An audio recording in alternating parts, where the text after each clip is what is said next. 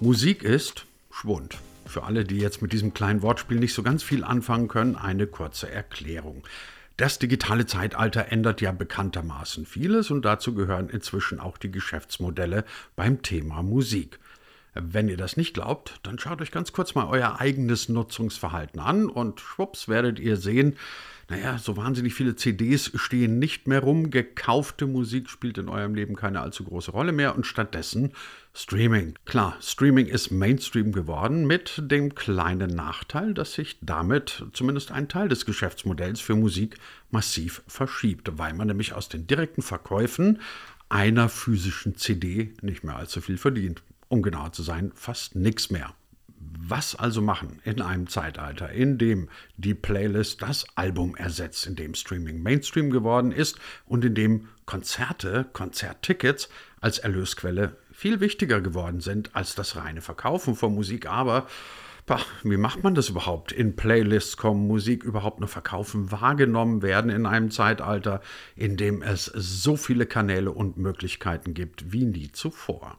Klingt kompliziert, ist es aber gar nicht. Zumindest dann nicht, wenn man dem Mann glaubt, der heute zu Gast ist bei uns in der neuen Ausgabe von D25. Er heißt Jorin Ziesche und er hat ein Label gegründet namens Record Jet. Und dort macht er einiges ein kleines bisschen anders als die Major Labels und all die, die vielleicht noch an tradierten Geschäftsmodellen gerne festhalten würden. Was genau das bedeutet und wie Musik im digitalen Zeitalter künftig laufen wird, das erzählt uns Jorin gleich in der neuen Ausgabe von D25, dem Digitalisierungspodcast von Hybrid 1 und vom Digital Publishing Report.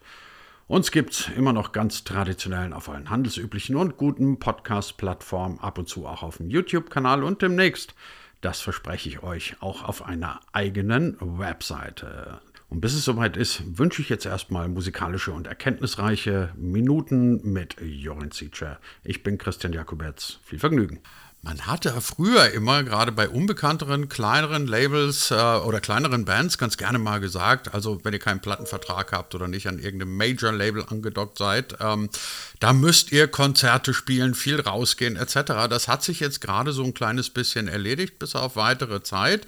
Ähm, wie kriegt man das denn hin, dass man als kleinerer Act ähm, dann heute überhaupt noch irgendwie bekannt werden muss? Man muss dazu sagen, Sie haben einen Independent-Musikvertrieb, Recordjet, gedrückt. Was genau, was, was genau machten ihr da? Wir sind quasi die Schnittstelle zwischen äh, den kleinen Musikern, aber auch den größeren Labels, die jetzt nicht Majors sind, und den äh, Stores. Ähm, das sind iTunes, Apple Music, äh, Spotify, aber auch TikTok. Ähm, und dort sorgen wir dafür, dass wir die Musik überall in alle Stores bringen ähm, und kümmern uns um deren Vermarktung dort und Platzierung. Und ähm, im Endeffekt auch um die Einnahmen, dass die korrekt bei uns ankommen und korrekt an die Künstler ausgeschüttet werden. Eine ganz naive Frage am Rande dazu. Ähm, könnte ich das als Künstler nicht selber? Also, dass ich sage, okay, ich, ich ähm, lade jetzt meine, meine Acts ähm, oder meine, meine Files bei Spotify hoch, ähm, vertreibe dort mein eigenes Album oder meinen eigenen Song? Oder stelle ich mir das jetzt gerade arg naiv vor? Ja, ähm, tatsächlich habe ich auch so vor zwölf Jahren angefangen und dachte, das muss doch einfach sein und einfach gehen. Aber das ist es nicht. Da hängt noch ein ganzer Rattenschwanz dran. Also, ähm, zum einen ähm, müssen gewisse Qualitätsstandards ähm, erreicht werden, dass man überhaupt dort stattfinden kann.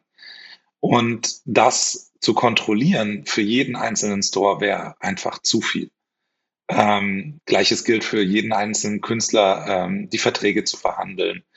Und ähm, die Auslieferung ist ebenso nicht trivial. Also man kann zwar das dann bei uns relativ einfach alles hochladen und es wird konvertiert und gecheckt und ähm, auch die Metadaten geprüft, ob die denn ähm, dementsprechend, wie die Stores es gerne haben würden.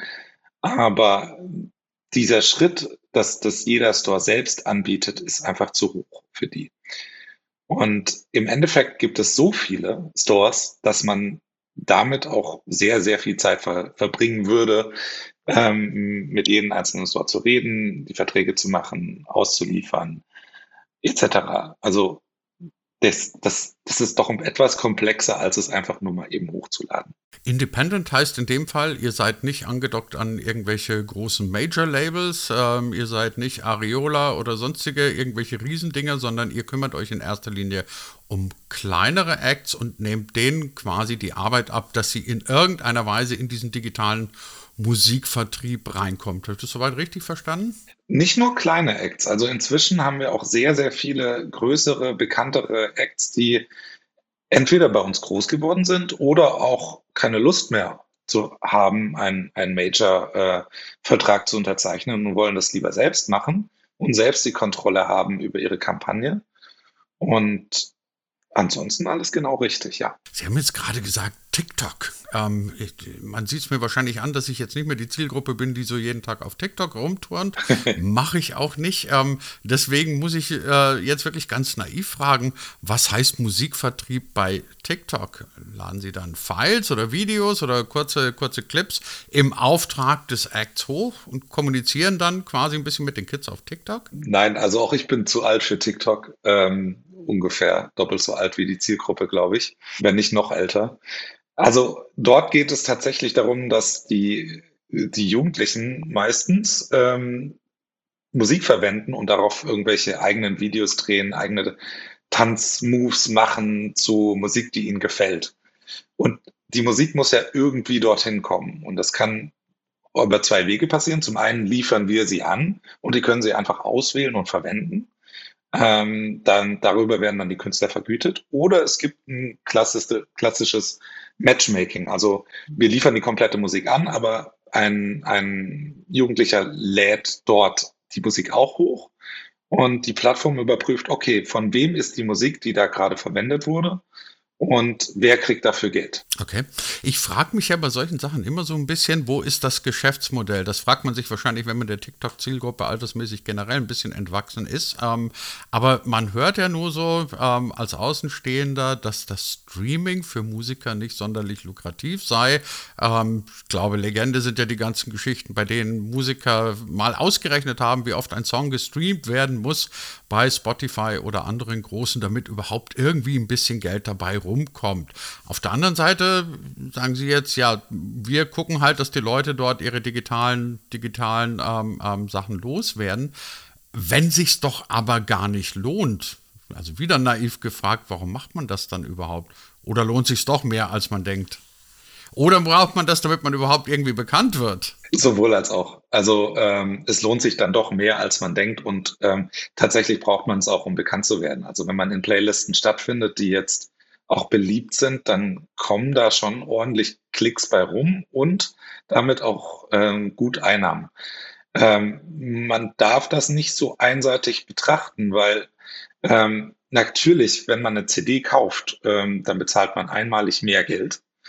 Aber äh, man gibt es auch nur einmalig aus. Und was wir jetzt sehen, ist ein Long-Term ähm, ja, äh, Long-Term-Einnahmen, dass die Leute es einfach immer wieder und immer wieder und immer wieder anhören und auch Leute eben anhören, die keine CD gekauft hätten, wo man irgendwo in einer Playlist stattfindet und ähm, vielleicht so auf neue Leute kommt.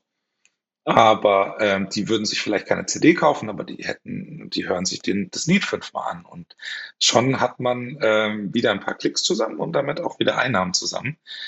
Das lohnt sich natürlich nicht für jedermann und jede Frau. Ähm, das äh, bedeutet schon, dass man eine ordentliche Vermarktungsstrategie dahinter haben muss und dass es den Leuten natürlich auch gefallen muss. Aber es lohnt sich doch überraschenderweise für mehr, als man denkt. Jetzt ist in diesem Podcast mindestens dreimal der Begriff Playlist gefallen. Ich komme aus einer Generation und bin in einem Alter, in dem die Playlist noch das Album war. Ist das Album eigentlich tot? Ist es heute wichtiger, dass ich äh, sage, ich, ich bringe Songs in Playlists, die mich vielleicht auch in bestimmten Modes abholen, die eine bestimmte Zielgruppe erreichen? Ist das möglicherweise wichtiger als äh, das Album mit zwölf Songs, das ich dann irgendwo hochlade? Ja, es ist wichtiger geworden. Es ist aber immer noch nicht das alleinige. Also es gibt ja auch immer noch physische Verkäufe. Es gibt immer noch Vinyl-Liebhaber, die gerne ein Album durchhören. Ich gehöre zum Beispiel selbst dazu. Also ich habe eine große Vinylsammlung und äh, liebe es einfach, ein Album durchzuhören. Ähm, der Fokus bei vielen Stores ist schon Playlist-basiert und das muss man so ein bisschen sehen wie ein Radioprogramm. Dort ist es auch nicht so, dass ein gesamtes Album gespielt wird, sondern die Singles werden gespielt und die, die vermarktet werden, werden gepickt. Im Zweifel sind das dann von einem Album sogar ein paar mehr als jetzt in einem Radio früher gespielt worden wären, die jetzt in Playlisten kommen, so dass man noch eine längere Auswertungsmöglichkeit hat. Also man hat nicht irgendwie zwei Singles und dann kommt das Album und dann hat man zwei Videos dazu, sondern man hat vielleicht fünf Singles und ähm, die finden alle in Playlisten statt und können dann wieder neue Leute erreichen. Ähm, trotzdem ist das Album natürlich so ein bisschen äh, weniger wert für die Stream meisten Streamingdienste. Also es gibt ein paar, die immer noch Alben vorstellen und ähm, das aufleben lassen. Und äh, ich finde das auch schön. Aber ähm, die meisten ähm, hören dann doch eher so eine, eine Radio-Playlist im Prinzip und äh, lassen sich gerne auch mal berieseln. Und da ist es Album vielleicht nicht so wichtig. Ist der Musikvertrieb generell schwieriger geworden? Weil ich stelle mir das ja so vor, dass man früher gesagt hat, okay, die Platte, die Platte, falls die Älteren unter uns erinnern sich noch, die Platte oder später dann auch die CD, die muss halt in einem Plattenladen stehen. So, also musstest du gucken, dass du irgendwo in Sortiment reinkamst, dann kamen die Leute, haben das Album gekauft oder sie haben es eben auch bleiben lassen. Wenn ich Ihnen jetzt so zuhöre, dann höre ich ganz viel von unterschiedlichsten Vertriebskanälen. Also wir reden von Social Media, klassische Social Social Media wie, wie beispielsweise TikTok. Wir reden von irgendwelchen Stores, in die ich rein muss und von denen gibt es ja inzwischen auch eine ganze Menge. Ähm, und da möglicherweise sogar auch noch von Kanälen wie YouTube, weil Video auch noch eine Rolle spielt. Ähm, muss man heutzutage wirklich, äh, wenn man Musik vertreiben will, auf fünf, sechs, sieben, acht verschiedenen Kanälen unterwegs sein? Oder hat sich das jetzt nur zufällig so angehört? Nein, das hat sich nicht nur so zufällig angehört, es ist tatsächlich vielfältig geworden. Also das ist das, was es vielleicht heute ein bisschen komplexer macht, ähm, dass man rein theoretisch äh, am besten auf allen Kanälen irgendwie stattfindet. Und man hat immer so ein paar Prioritätskanäle, also manche Künstler sind auf YouTube besonders stark, andere ähm, sind eben auf TikTok besonders stark, andere sind nur auf Spotify ähm, relevant. Und wenn man dieses Spektrum natürlich möglichst breit zieht, hat man auch mehr Möglichkeiten, die Leute zu erreichen. Und ja, es ist äh, in der Form nicht mehr ganz so überschaubar. Also viele sagen ja auch in den 90ern war es so, okay, du bist auf MTV gelaufen mit deinem Video und das war's. Damit bist du in den Charts. Und ähm, dieses einfach, diesen einfachen Kanal, der alles ragt, gibt's heute nicht mehr. Also Radio ist tatsächlich immer noch relevant. Man glaubt es kaum. Es ist sogar jetzt in die Charts-Wertung mit aufgenommen worden. Also wenn man besonders viel im Radio gespielt wird, kann man auch höher in die Charts einsteigen. Aber die Kanäle sind eben breiter geworden und vielfältiger geworden und deswegen auch vielleicht ein bisschen kom komplexer als früher. Muss man dann, wenn man heute Musikvertrieb macht, auch klar gleich eine Zielgruppenanalyse dazu machen? Ich meine, früher war es ja egal, ob jetzt deine CD im Müllermarkt gestanden ist oder im Saturn oder doch im schicken kleinen Plattenladen um die Ecke rum. Ähm, heute wirst du möglicherweise die Leute, die du auf YouTube erwischt, nicht bei TikTok erwischen oder umgekehrt. Also muss man, so stelle ich mir das dann zumindest jetzt vor, sich erstmal hinsetzen und sagen, okay, dieser Act hat wahrscheinlich ein Publikum, das wir tendenziell eher auf TikTok als auf YouTube abholen werden. Also gucken wir, dass wir eher YouTube bespielen. Äh, ja, oder umgekehrt, jetzt kenne ich mich selber mit meinen Zielgruppen langsam nicht mehr aus. Ähm, also kurz gesagt, früher hätte man wahrscheinlich gesagt, ähm, du musst gucken, dass du, was weiß ich, auf irgendeine Popwelle für die Jüngeren kommst oder du kommst auf eine Popwelle für die eher etwas gesetzteren. Sind diese Popwellen inzwischen durch YouTube und TikTok substituiert oder zumindest ergänzt worden? Das Schöne ist, dass man heutzutage auch viel mehr Möglichkeiten hat, so etwas auszuwerten. Also man kriegt von allen Stores wirklich Trends, ähm, in welcher Zielgruppe etwas stattfindet und etwas nicht stattfindet. Wie sehen die Hörer aus? Wie alt sind die? Sind die mehr männlich? Sind die mehr weiblich? Und das hat man über alle Kanäle hinweg. Das hat man ja von Facebook, Instagram bis eben hin zu YouTube und sieht dann genau, okay, da passiert gerade was. Ähm, dort sollte ich vielleicht eher meinen Fokus legen. Ähm, und das Ganze passiert im Gegensatz zu früher nicht nur lokal. Also man, klar, man findet in dem lokalen Plattenhändler statt, aber darüber hinaus passiert nicht viel. Und jetzt kann es auf einmal passieren, dass etwas viral geht und weltweit auf einmal bekannt wird. Das ist, das ist schon verrückt. Und da kann man sehen, okay, besonders viele Leute in Mexiko-Stadt und in San Francisco haben meine Musik gehört. Vielleicht sollte ich dort ähm, Konzerte spielen. Also bringe ich wieder dieses Digitale wieder ins Offline und äh, gehe dort auf die Bühne. Und das macht so eine globale Vermarktung möglich, was früher schlichtweg nicht möglich war, weil ähm, da müsste ein gesamtes Major-Konstrukt weltweit zusammenarbeiten, was meines Erachtens bis heute nicht passiert. Ist dann aber demnach auch der Musikmarkt tendenziell globaler geworden? Also früher hast du halt, was weiß ich, dein Label für Deutschland gehabt und die haben dir dann gesagt, okay, in Deutschland spielt ihr jetzt eine Tour, wir bringen drei Singles raus, machen zwei Interviews mit der Bravo oder sonst oder, oder einer hippen Musikzeitung und das war's. Wenn ich heute aber so denken muss, dass ich sage, hey, mein, mein, mein Track wird gerade möglicherweise gerade in, in, in LA sehr stark gehört, da müsste ich ja letztendlich ähm, den kompletten Markt nicht mehr auf Nationen, auf Länder betrachten, sondern weltweit. Geht das überhaupt so leicht? So leicht ist das definitiv nicht. Aber ja, es ist durchaus viel besser möglich als früher, ähm, weil man viel besser sieht, wo jetzt gerade Trends stattfinden.